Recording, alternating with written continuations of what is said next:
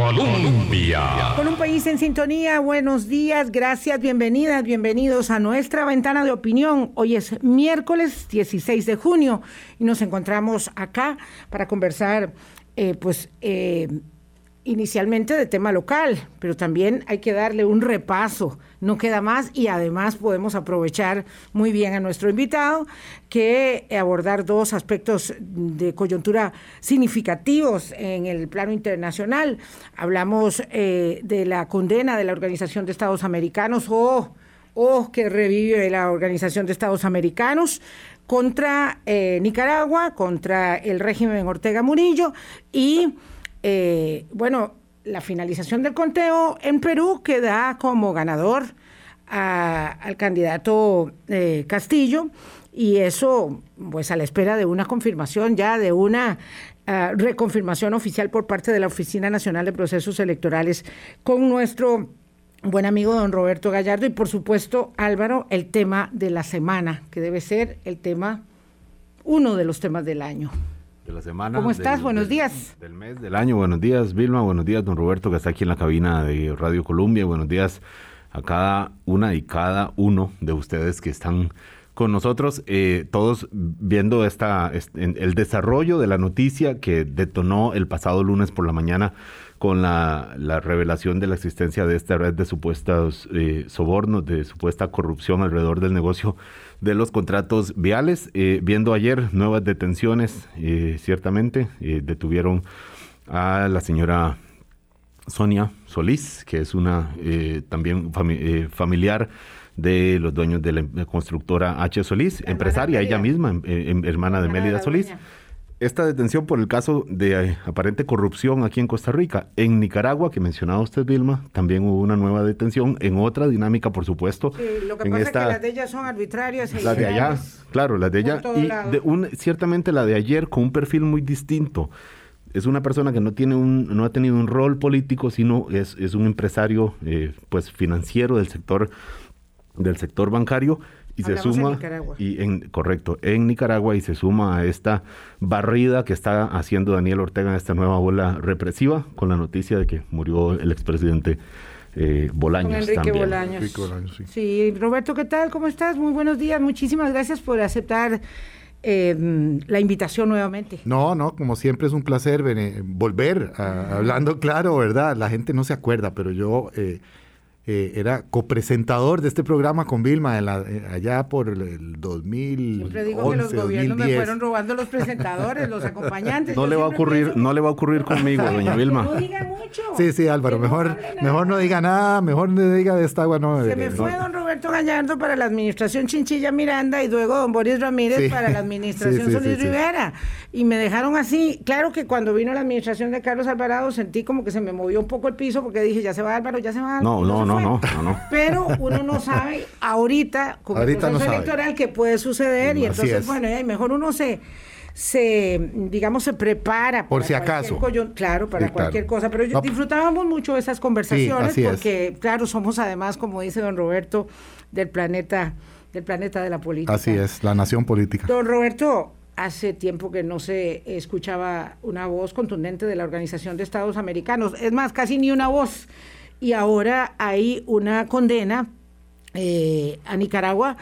Eh, hicieron una, eh, una, un gran teatro los representantes nicaragüenses por lo que consideran es la vulneración de la soberanía, que es un término que les fascina, ¿verdad? pero lo cierto es que ha habido una, una condena muy significativa. 26 votos a favor, 26 votos a favor, 3 en contra y 5 abstenciones. En realidad es una condena clara, ¿verdad? sin ambajes.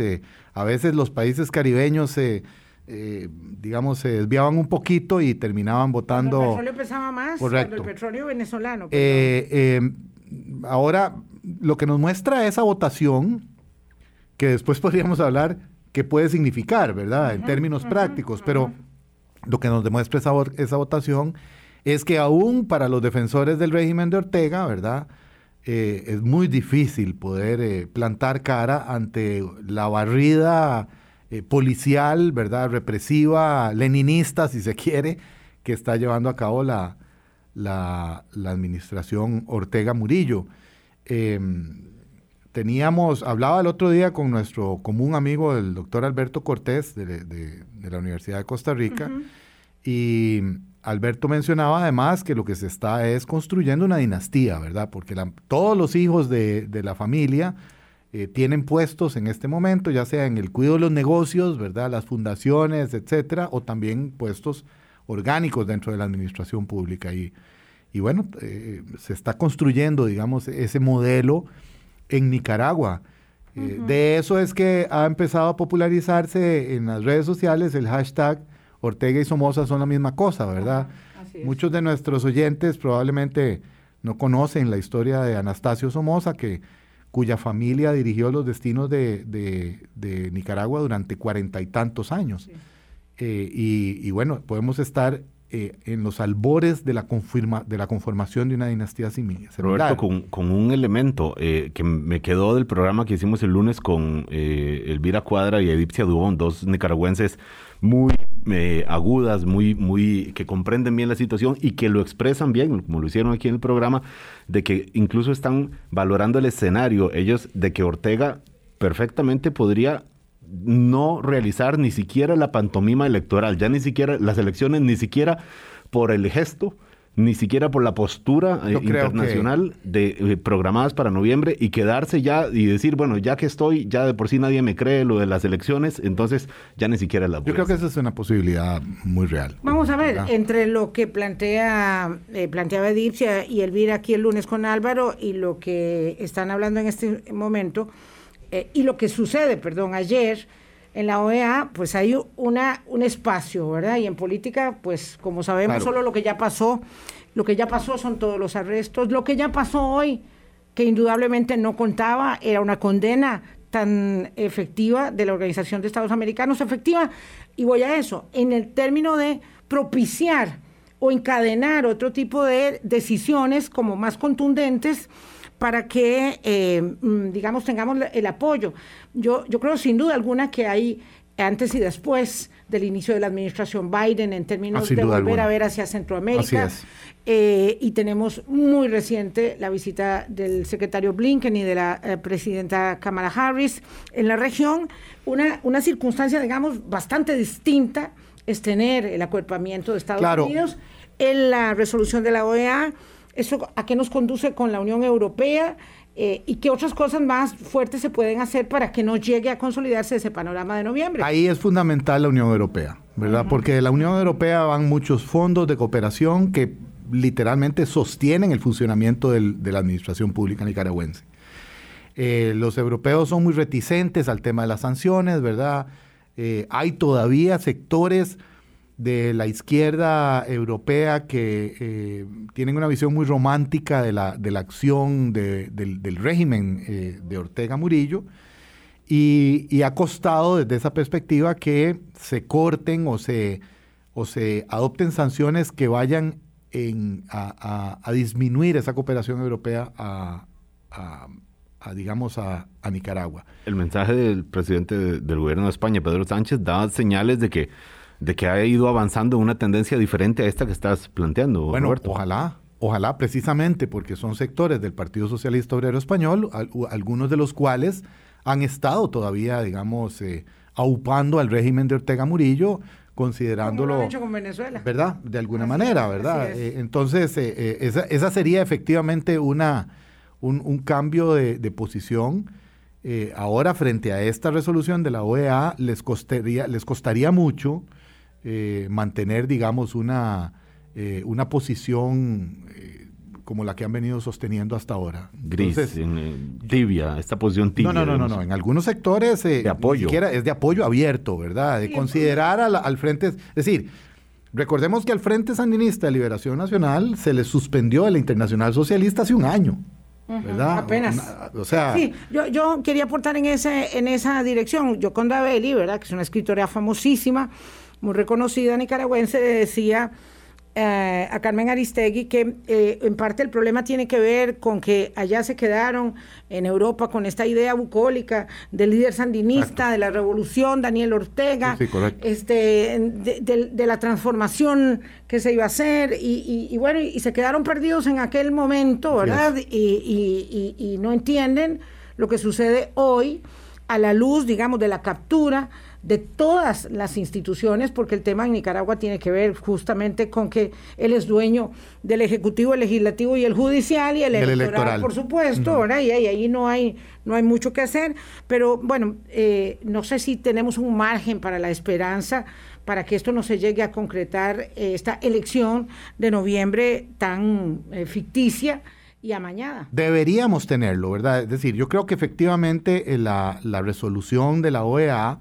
es un, es un poderoso mensaje a la comunidad internacional, ¿verdad? De, la, de la visión, no de un puñado de países, es que estamos hablando de 26, ¿verdad? De 26 de 34 que eh, votaron ayer, es, es un número contundente, ¿verdad? Un número que no deja lugar a dudas. Y a partir de ahí, entonces, eh, ¿qué pueda pasar con los, los, los actores políticos internacionales sobre los que se apoya el régimen eh, orteguista. Y no se trata de un apoyo político, ¿verdad? Porque el apoyo político a, Ortega parece no importarle, ¿verdad? La, opinión de la, de la comunidad política internacional ah, parece no importarle del todo.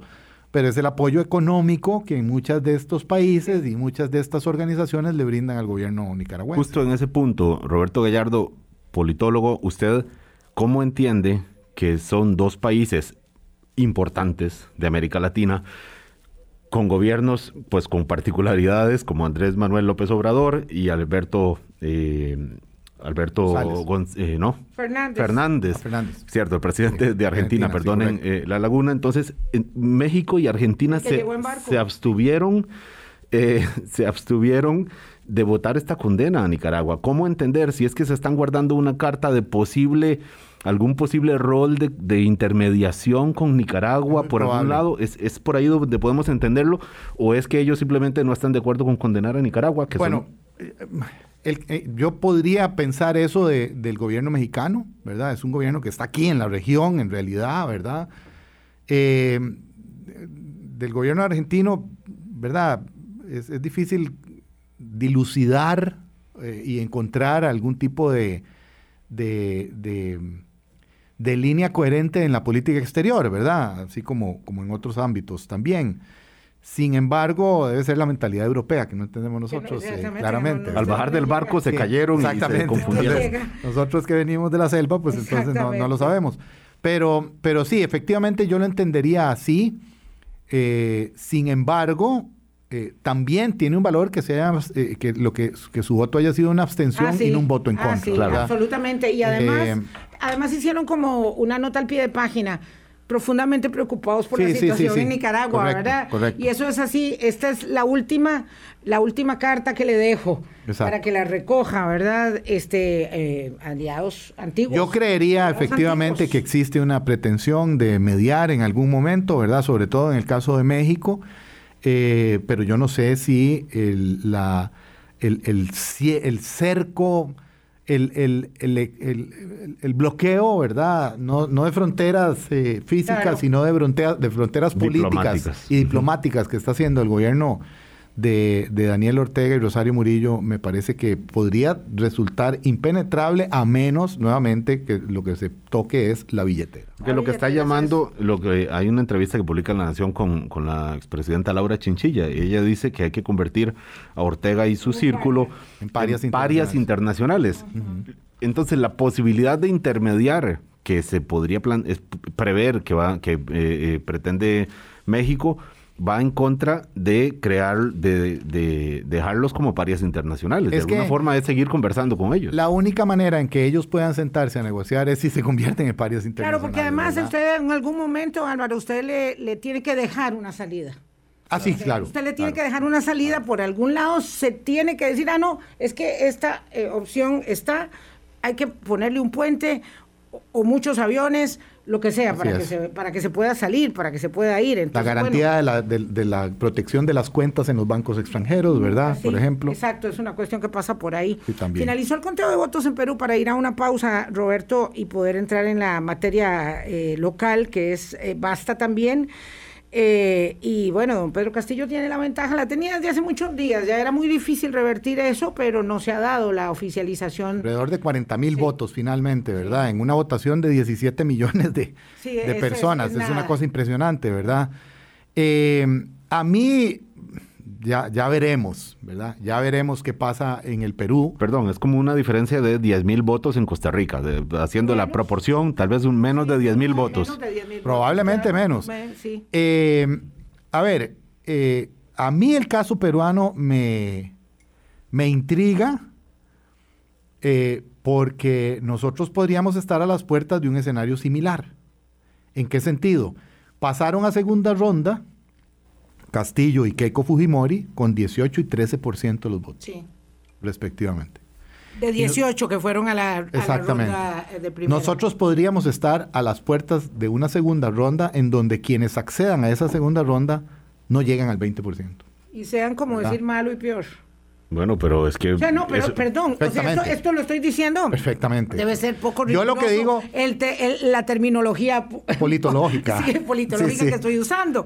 Pero vamos, es que dos del residuo, ¿verdad? Eh, en- en- uno en el, en, el, en el marxismo-leninismo de los 70 Sí.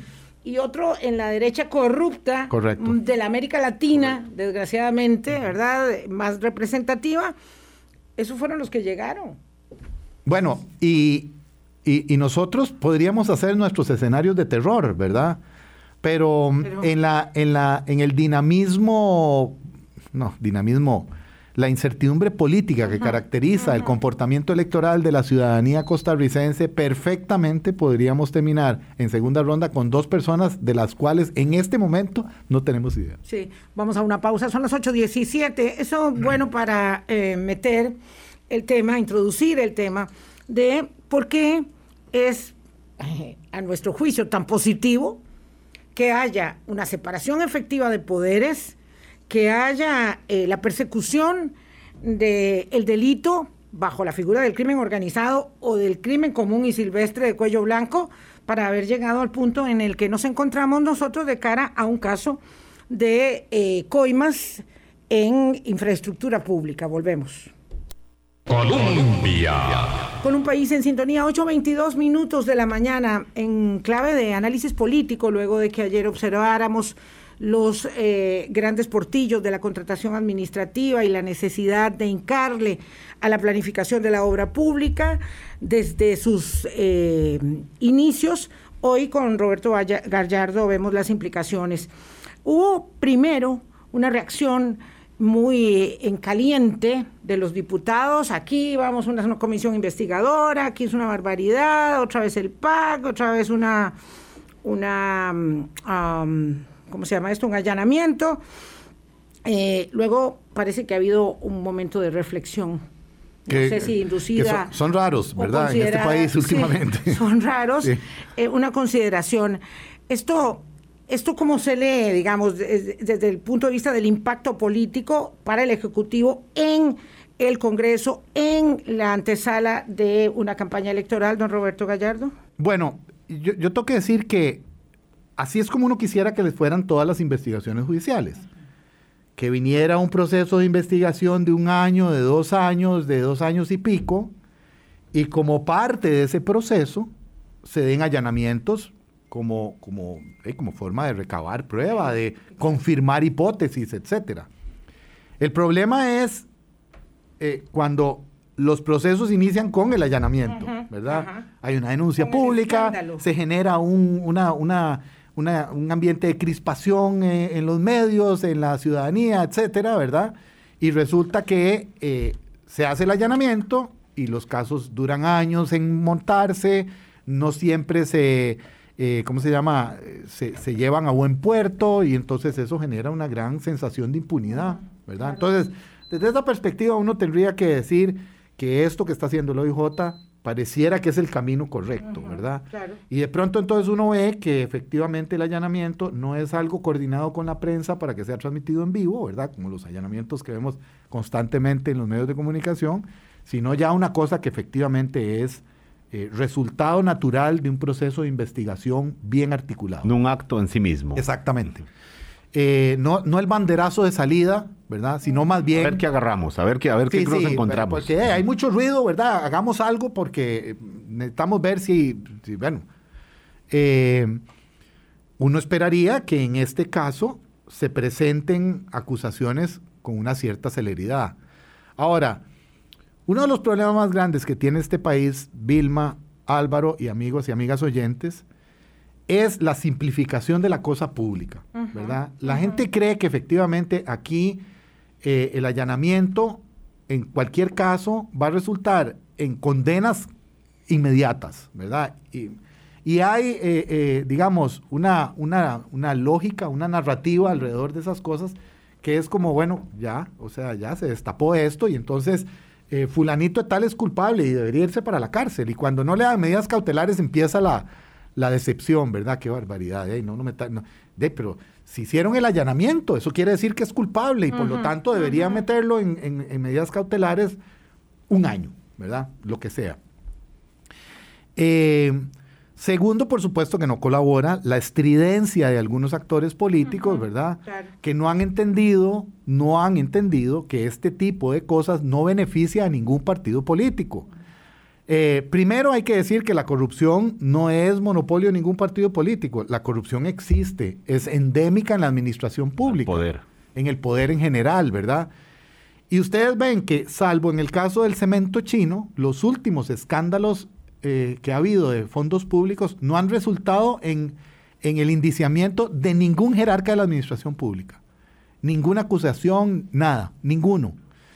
Eh, entonces, el problema es también que cuando nosotros centramos la discusión en el tema de la responsabilidad política, que ojo, hay responsabilidades políticas y después podemos hablar de eso si quieren, perdemos de vista un, debate que nunca acometemos con la mesura y con, la, con el sentido de urgencia que se requiere, que es controlar a la administración pública, ¿verdad?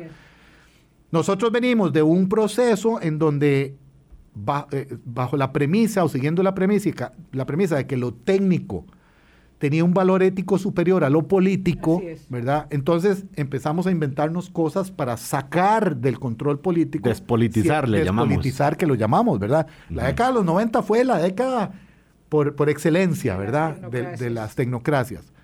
Y entonces nos inventamos consejos. Y entonces ahí está el CONAVI, está el COSEBI, está el CTP, ¿verdad? Superintendencias. ese tipo de cosas, ¿verdad? Que de pronto empezaron a operar. Había también una, digamos, eh, eh, una necesidad de, una aspiración a hacer más flexible la ejecución de los presupuestos públicos detrás de eso. Y la, la, solución fue, ok, quitémosela a los políticos, hagamos una cosa aparte que no responda a lo político, ¿verdad? Y dejémoslos que actúen solos.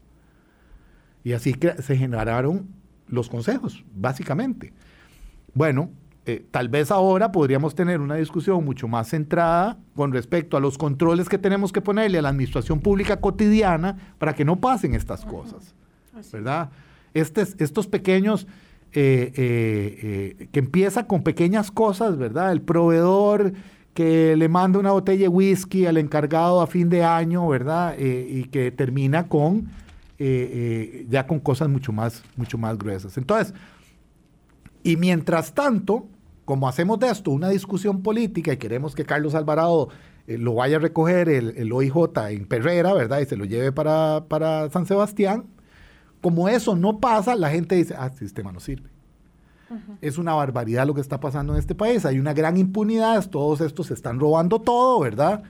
Aun cuando en realidad, por ejemplo, en este caso, y hay que decirlo con toda honestidad, el ligamen, digamos, operativo, que uno podría decir, del que uno podría agarrarse para decir, no, si esto es una cosa política, un caso de corrupción política, es eh, una persona en casa presidencial cuyo papel no ha quedado claramente establecido. El caso del asesor Camilo Saldarriaga. es lo único. Es, la única relación. Sí, no, no, conocemos hasta ahora más que lo que él dijo en un video. ¿Cuál es el, motivo por el que él aparece involucrado en este caso? Claro, pero hay, digamos, ahí una repercusión que es muy, muy fuerte, ¿verdad? Porque eh, como hay dos o tres diputados que hacen una condena ipso facto, ¿verdad? En alaridos, en alaridos de- así, fuera de control emocional casi. Si se están preguntando los Y no oyentes, hablando- no, no, este, y no, este, son los mismos gracias. de siempre. Son los mismos, son, los- son los Gracias. que sospechan. Sí. Quiero decir, entonces, como hay 50 que no están diciendo nada, ¿verdad? Hay unos que están hablando mesuradamente, pero la mayoría están en silencio. Eh, lo cierto es que entonces se da la impresión de que eso, en efecto, es una responsabilidad del sistema mismo. No se puede observar que el sistema está funcionando, está operando, en este caso, con una investigación seria que va por ciertos cánones. Y parece, y yo quería llegar a eso, que no ayuda, digo, bien, veamos la experiencia para atrás, Roberto, que no ayuda. La conformación de comisiones investigadoras especiales en la Asamblea Legislativa con casos judicializados que meten mucho ruido, que solamente ah, estimulan esta, esta mm, decepción ciudadana anticipada, ¿verdad? Y que ahora lo que dice la gente el lunes mismo es, ah, no, eso no va a quedar en nada. De una vez. Ya de una vez, Sí. ¿verdad? Tratándose de una investigación totalmente distinta en su génesis, en su elaboración, con una circunstancia eh, que no se puede emular con las de, me refiero a la trocha y me refiero al cementazo. Así es. Eh, desafortunadamente esto viene en construcción, ¿verdad? Tampoco vamos a decirle, eh, vamos a atribuirle toda la responsabilidad de este ambiente de crispación y de falta de rigor a esos tres diputados, ¿verdad?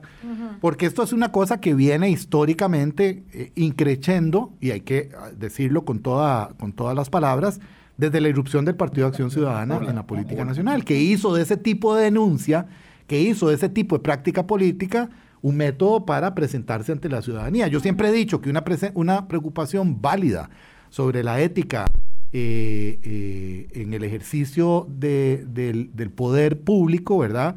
Eh, terminó un poco exagerándose en función de los éxitos que iba generando electoralmente y llegó, digamos, a ese tipo de práctica de politizar todo, toda causa judicial, ¿verdad? Y judicializar todo conflicto político.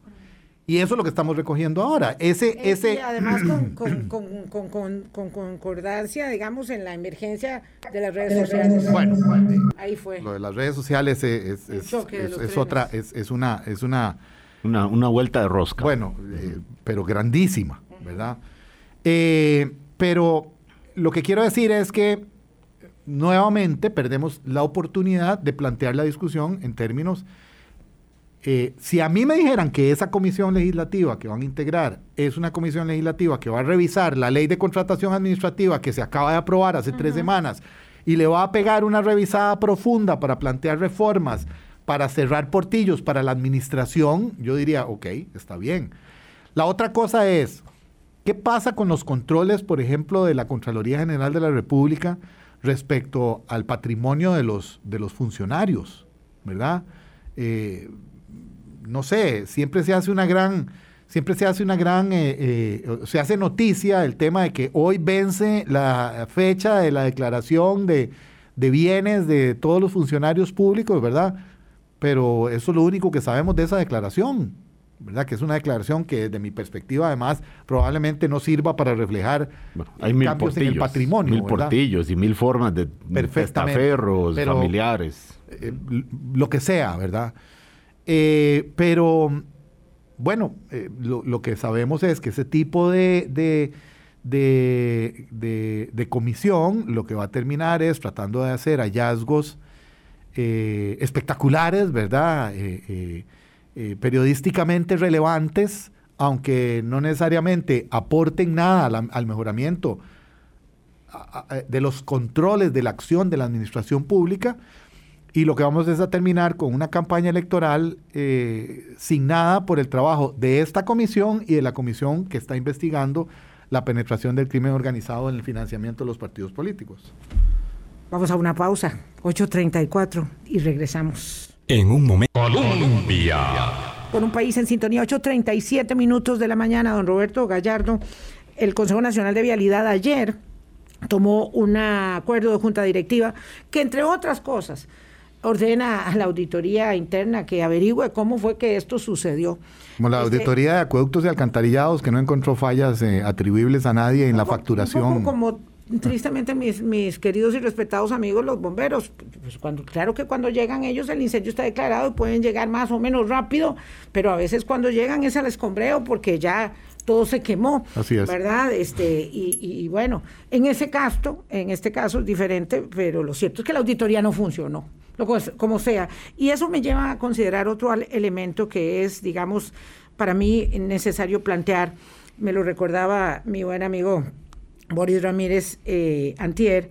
Nosotros fuimos llevados a proceso porque un tipo del, CONAVI, un sujeto, este, nos acusó porque habíamos hecho una denuncia en este programa con un empresario de la construcción que curiosamente perdía todas las licitaciones y podía llegar a documentar cómo perdía las, las, las adjudicaciones por puntos, por comas, ¿verdad? Por estampillas.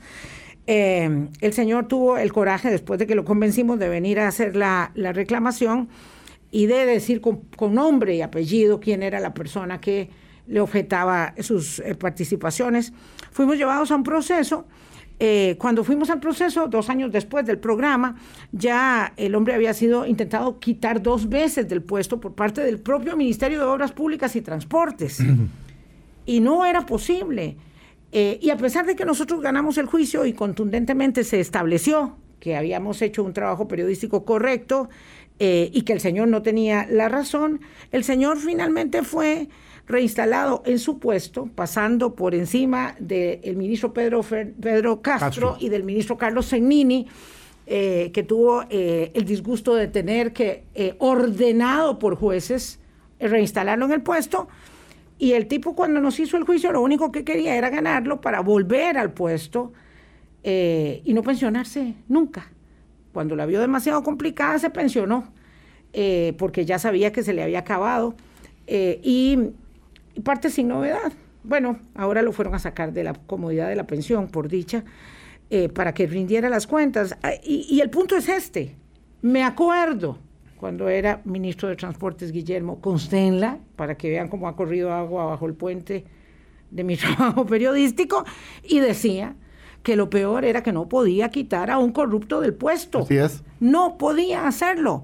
Estamos hablando de eh, 82, 86 Sí, tal vez. ujú. 82, 86. Sí, correcto. Y esto hasta ahora. Sí. Entonces, cuando la gente está instalada en el puesto, amarrada en el puesto, rindiéndole oda a la Dirección de Servicio Civil, cuyos directores han venido aquí a decirnos que esa institución no sirve, ellos mismos, ¿verdad? Y ahora que la gente se rasga las vestiduras diciendo que el Ministerio de Planificación no puede ser el ente rector del empleo público, en medio de todo esto, todo eso se ha ido consolidando para no poder mover a un corrupto de un puesto. No porque es un técnico. Porque es un técnico. Es un técnico. Es que, eh, y, si usted, ministro, lo quiere quitar, es porque usted tiene un Interés interés, político. espurio, ¿verdad? Ajá. No es porque quiere limpiar la cosa para trabajar. No, no, no, no. Eso es una excusa, ¿verdad? Y entonces aparecen eh, personajes del, del mundo sindical, ¿verdad? Hablando de persecución, eh, de eh, etcétera. Eso, eso es así, ¿verdad? Por eso es que la ley de empleo público ha tenido tantos problemas. No porque, no estoy diciendo que la ley de empleo público vaya a terminar con la corrupción, ¿verdad? Pero cualquier intento de ordenamiento de ese, de ese ámbito, ¿verdad? De la administración pública, si parte de lo político, de entrada, es, es, eh, tiene muchas posibilidades de fracasar. Y yo ahora estoy preocupado por la ley de empleo público, después de lo que, de lo que oí ayer, ¿verdad? Eh, sobre todo ahora que vuelva después de consulta de la sala constitucional.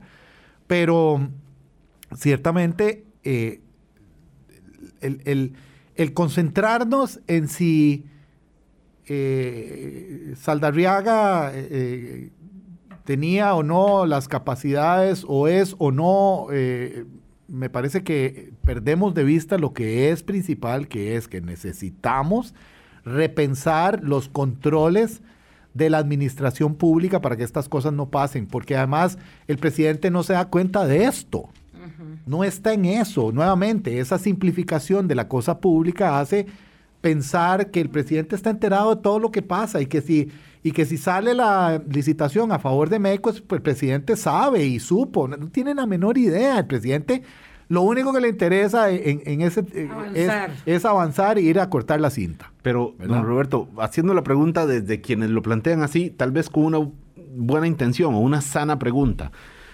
Eh, no, no es cierto, justamente esto, eh, es del interés del, del, presidente o de quien ejerce la presidencia, no, puede ser Carlos Alvarado, puede ser Laura Chinchilla, Luis Guillermo Solís, pónganle el nombre que quiera, poder presentar una obra pública, por supuesto, eso y más en este contexto. Mire, y, y, dentro de ese, dentro de esta, dentro de este objetivo, que esto sea a toda costa. Mire, ustedes hagan lo que tengan que hacer.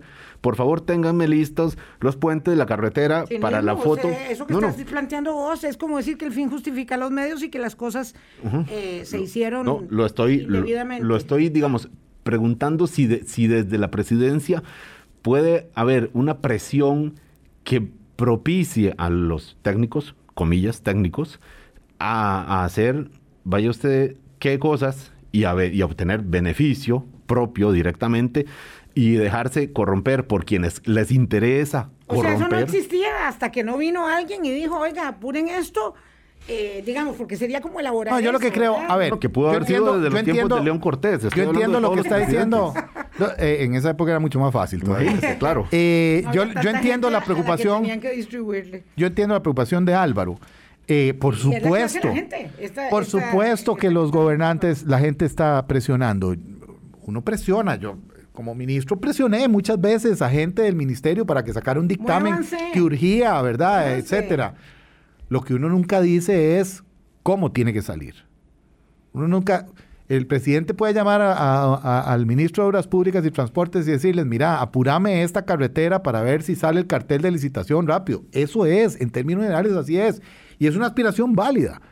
Pero un presidente no sale, no sale no, llama al, ministro Mop a decirle, mira, necesito que salga este cartel y que salga a nombre de tal. No le puede decir, mire, búsquese a Meco, que esa gente es grande y tiene mm, toda la capacidad de sacar eso en tiempo récord. No hay manera, no hay manera. Es decir, porque, bueno, en primer lugar, eso sería ilegal. ¿verdad? es que por y además quiero establecer algo, y quiero establecer algo, o sea, todos los procesos que maduran hoy, vienen de 10 años atrás. Claro. No, no, no fue que llegó. Parte del problema es, ese. El 8 de mayo llega un presidente, para no hablar del que está ahora, y dice. Mire, a mí lo que más me interesa es que me construyan infraestructura, hospitales, escuelas, carreteras. Corran. Empiecen a asignar a todo el mundo. No, no, no. Eso lleva años de años. Ahora, el problema, como planteaba, perdón, este, alguien, un amigo mío me decía, pero ¿cómo? Si yo soy el dueño de una finca, yo veo que me están robando, yo los despido, paro esto. ¿Por qué no hicieron nada? ¿Por qué? ¿Verdad? Entonces yo creo que hay una dificultad, y en eso ha fallado el sistema educativo en democracia, para explicar, primero, cuáles son las garantías del proceso, luego cuáles son las limitaciones que tiene el Poder Ejecutivo, usted como ministro de Planificación, el otro como ministro de Obras Públicas, el presidente de la República, porque entra y sabe y detecta que hay problemas, pero tiene que navegar y conducir sobre esos problemas, sobre esas aguas. A mí me decía un queridísimo amigo que fue ministro de Hacienda, eh, mire, es que si yo me dedico a tratar de limpiar lo que está sucediendo en la policía de control fiscal o en el tema de las aduanas, no puedo hacer nada, necesito estabilizar las finanzas públicas y navegar esto estoy hablando de hace unos años atrás. Digo, es que es que también no le hemos enseñado a la gente lo que cuesta manejar. ese es el asunto. Eso, por eso es que digo yo que hay una simplificación, ¿verdad? Ese es uno de los grandes problemas. Eh, eh, la gente cree que las cosas no suceden porque no hay voluntad. En el mejor de los casos cree que no hay voluntad, ¿verdad? En, la mayoría de los casos lo que cree es que hay complicidad para que no sucedan las cosas, pero no es así. Eh, a mí me parece que, eh, eh, es decir, la presión a lo interno de los gobiernos existe desde siempre, pero es una cosa que tiene que ver con a veces mover a, instituciones públicas aletargadas, ¿verdad? Ahorita estamos empezando las obras de la, de la carretera entre Limonal y Barranca, ¿verdad? Las estamos empezando, vamos a durar tres años haciéndolas. Esas obras se van a hacer con un préstamo que se consiguió en la administración Arias. Así es. es, una cosa realmente demencial. Uno, dos, por ahí andaba. Es demencial. O sea, ese préstamo tenemos 12 años de estarlo eh, eh, ejecutando y pagando intereses. Además, por y pagando intereses. ¿verdad? 12 años. El tema de la preinversión en Costa Rica, por ejemplo, para las obras públicas es de lo más deficiente. Por eso es que existe el Fondo de Preinversión en, la, en el Ministerio de Planificación. ayer lo decía don Jaime Molina, expresidente de la Cámara de la Construcción. Correcto.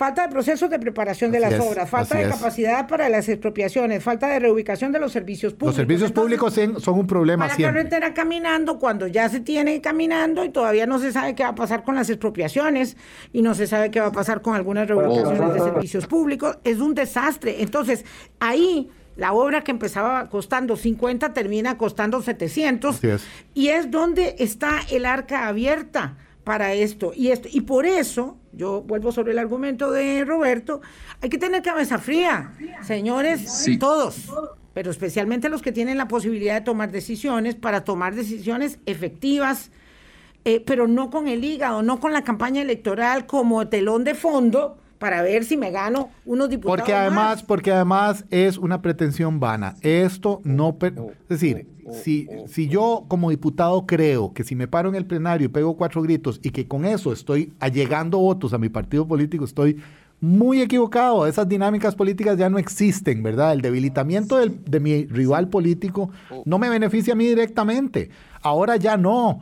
Eh, tal vez en la época del bipartidismo sí, pero ahora que tenemos 16 partidos políticos, ¿verdad? Inscritos para las elecciones presidenciales, si no más, el menú es, es, es, es decir, es, es, lo suficientemente extenso para que cualquier cosa que yo me gane, más bien la termine perdiendo por parecer una persona que está tratando de aprovecharse de una, de una cosa que además en el pasado pudo haber formado parte, ¿verdad? O pudo, pudo haber sucedido en el pasado durante los gobiernos de esos partidos políticos. Don Roberto, ah, justamente ahora que menciona esto, eh, podemos decir que, que, traten de separar esto de la campaña electoral. En la, realidad se cruza y se va a usar, eso sin ninguna duda. Hay duda.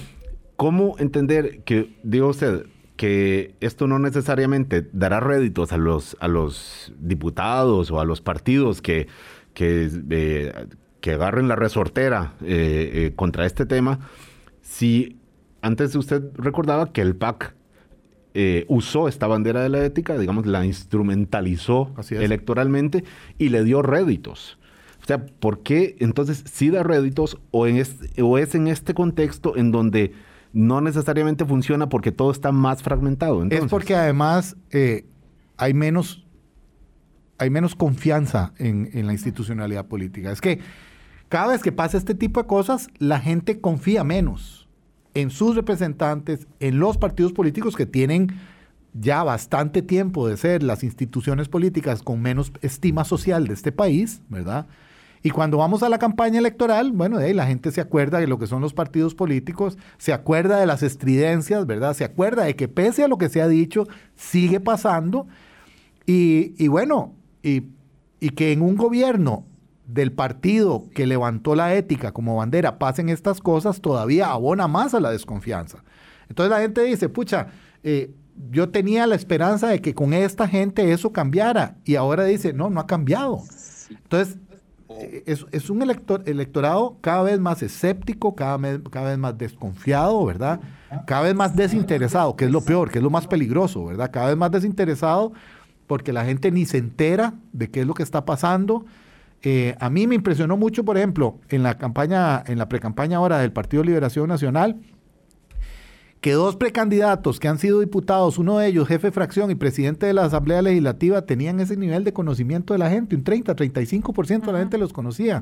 Que han estado para los últimos 15 años en cargos públicos. Además, pero bueno, eh, es decir, lo que quiero decirles con eso es que la gente no está poniendo atención y cuando pone atención lo hace de una manera muy descreída, muy crítica, muy escéptica y muy, muy, muy con ganas de castigar a quien percibe está utilizando causas como estas de una manera eh, electorera. la otra circunstancia que está aquí, ¿verdad? Instalada es que, y con eso nos vamos, Roberto, con un comentario final, es que este, este, esta es una historia en desarrollo, ¿verdad? De una investigación en proceso. Hay muchas cosas que no sabemos, algunas las sabremos, otras no falta que corra mucha agua bajo el puente, mejor eh, tomárselo con calma, respirar eh, y, y, tener como sangre fría, ¿verdad? Porque ya la, ya la gente de todas maneras está muy caliente, muy irritada, como para meter Sin duda, sin duda. Sin embargo, yo sí quisiera decir una cosa. El otro día en un telenoticiero estaban sacando fotos de algunos de los implicados, ¿verdad? De la, de la, de, en este caso. No los podían sacar a todos, a los 70 que dicen que, que están eh, siendo investigados. Entonces sacaban a fulano de tal con el nombre y la foto, a fulano de tal con el nombre y la foto, fulano de tal con el nombre y la foto y fulano de tal, empresario, y lo que sacaban era la foto de una maquinaria de construcción, no la foto de la persona. Yo creo que aquí eh, también hay que. Eh, Puede ser que no, tenían, no encontraron una foto de la persona, sí, Roberto. Eh, bueno, estoy seguro que en Google debe haber más de una. aquí también hay que analizar el papel de cierto sector de la empresa privada en la. En, la, en propiciar, digamos, este tipo de, de relaciones incorrectas. Y yo creo que también tenemos que eh, hacer eh, de eso un propósito de manera tal que, eh, así como hay corruptos en la administración pública, hay corruptores en la empresa privada y esa gente también tiene que ser expuesta uh -huh. y tiene que ser sometida al escrutinio. Que es ir por encima de este otro simplismo de que los corruptos son los políticos de la función pública y los empresarios, del, los grandes o los pequeños, son solamente mm, víctimas de, de, esa corrupción. Es. Este es el simplismo que, que ahora aquí ha quedado, a, por lo menos, bajo signos de pregunta y ojalá que se pueda ir conociendo más información para saber hasta dónde. Lo que es cierto es que son dos empresas muy grandes, don Roberto, muy grandes, muy poderosas, de muchísimo dinero, cuyas cabezas están hoy, hoy, aquí, en la, a esta hora de la mañana, 8.54, están en la, en la cárcel por rendir cuentas. Así Eso es. es significativo no terminará la semana sin que haya, pues, su, por supuesto, mucha información, porque vamos a ver qué tipo de medidas cautelares justamente después de las indagatorias preliminares se dictan para eh, los que están en este momento en las celdas del organismo de investigación judicial esperando justamente esas indagatorias. Roberto, muchísimas gracias, de verdad. No, con mucho gusto. Conversando. Aquí estamos a la orden. Viene la campaña electoral y eso nos mantendrá muy, muy este, ocupados. Gracias, buenos días. Buen día para todos. Hablando claro, hablando claro.